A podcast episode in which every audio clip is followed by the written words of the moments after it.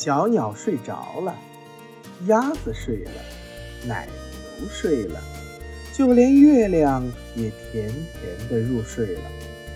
可是小羊莎莎睡不着。小羊莎莎为什么睡不着？它要听睡前故事。妈妈只好给它讲。妈妈一连讲了三个故事，一个太让人激动了，一个太好笑了，一个又太吓人了。他都不满意，还是睡不着。莎莎要听什么样的故事才能睡着呢？我们大家一起来听听。亲爱的小宝贝们，大家好。欢迎您又来到松老师的故事宝库。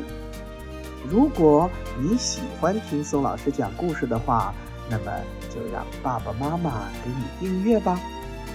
为了方便更多的小宝贝儿收听松老师的故事啊，我们的微信公众平台上线了，你可以让妈妈帮助订阅。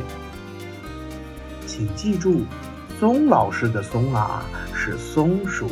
的松，松老师愿做一颗小松子儿，每天给可爱的小松鼠们讲故事。今天宋老师给大家带来的故事叫做《小羊睡不着》，是由英国的卡尔诺拉克文，日本的松冈牙医图，由外语教学与研究出版社出版。好了，宝贝们，那么接下来我们一起听故事。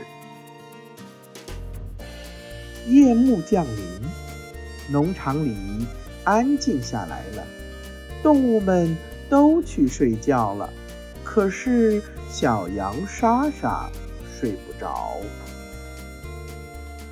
树上的小鸟很快进入了梦乡，可是莎莎睡不着。咩！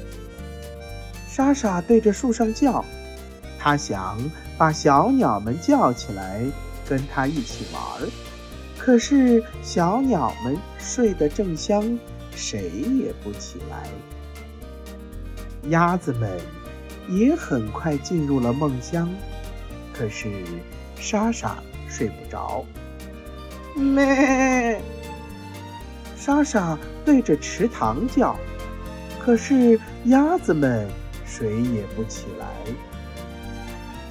奶牛们很快进入了梦乡，可是莎莎睡不着。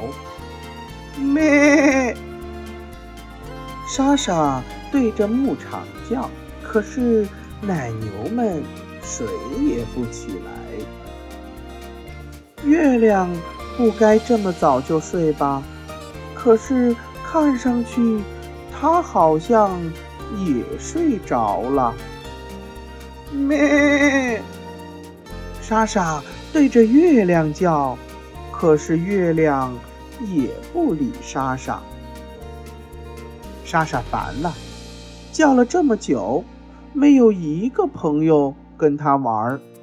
她在牧场里转来转去，有点累了，就想找块。不一样的地方躺下来睡觉。咩，那个大石槽看上去不错，他想。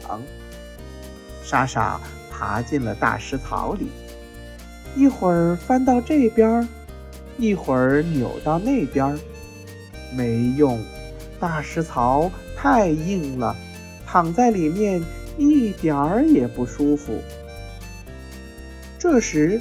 莎莎看到她的朋友小羊小木三儿走了过来，嘿，嘿，小木三儿，咱们玩一会儿吧。他说：“对不起，莎莎，我得回去睡觉了。”小木三儿说：“可我睡不着啊。”妈妈说：“如果你一边看小羊跳栏杆，一边数一。”二三，很快就能睡着了。莎莎说：“你跳栏杆给我看嘛。”小木三答应了，他退到离栏杆很远的地方，然后用最快的速度奔向栏杆。可是，随着一声尖叫，他猛地停了下来。对不起，莎莎，我害怕。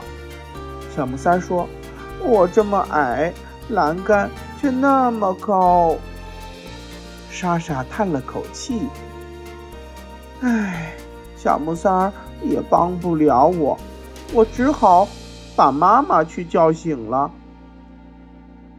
妈妈被吵醒了，有点生气。“怎么了，莎莎？”她问。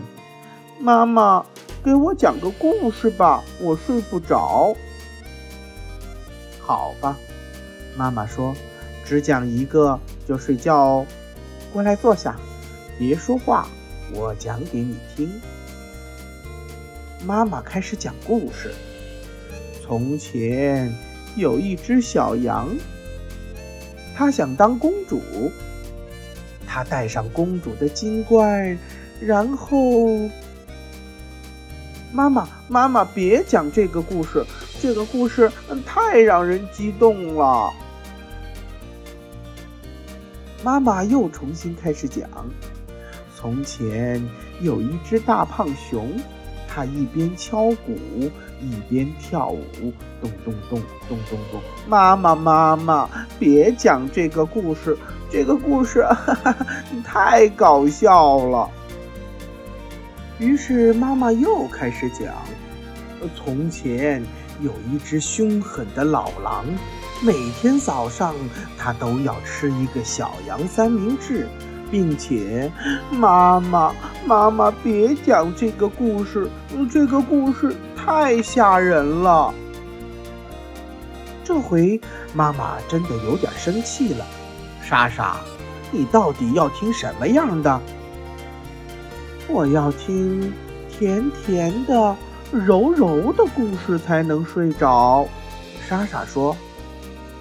嗯，它要像小草一样甜，像花儿一样香，嗯，像夕阳一样温暖，像妈妈一样温柔。